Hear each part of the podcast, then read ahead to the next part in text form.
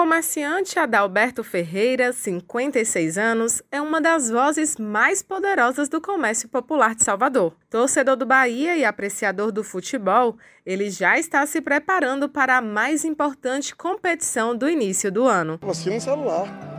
Vou botar o celular, você tinha aqui no aplicativo não vou perder, vou vendendo aqui as empadas e atendendo os clientes e assistindo o jogo. Ah, o Baianão, criado em 1905, é um dos mais importantes campeonatos regionais da América Latina. A bola chegou na frente, que boa bola, bateu!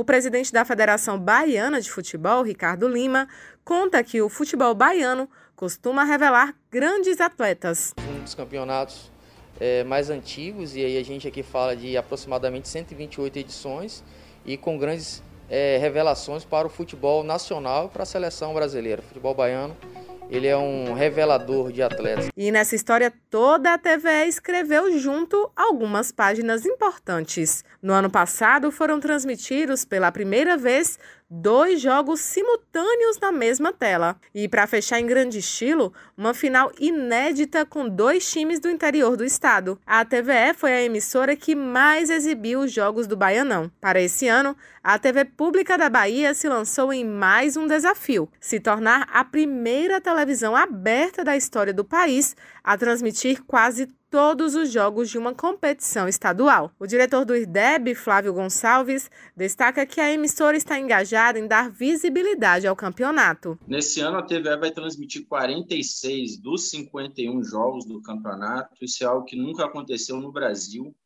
Um nível de transmissão em quantidade de jogos e de visibilidade para o campeonato, que é algo inédito.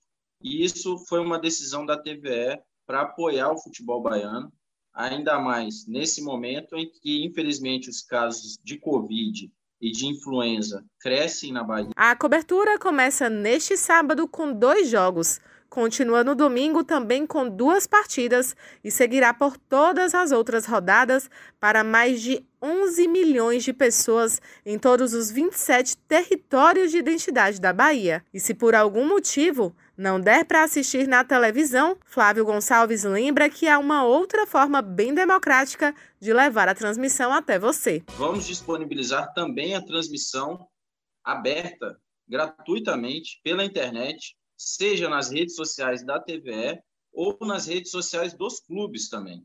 Então essa parceria ela inova também porque ela democratiza, ela permite com que os torcedores dentro e fora da Bahia consigam acompanhar todos esses jogos ao vivo pela internet. Raíssa Novaes para Educadora FM.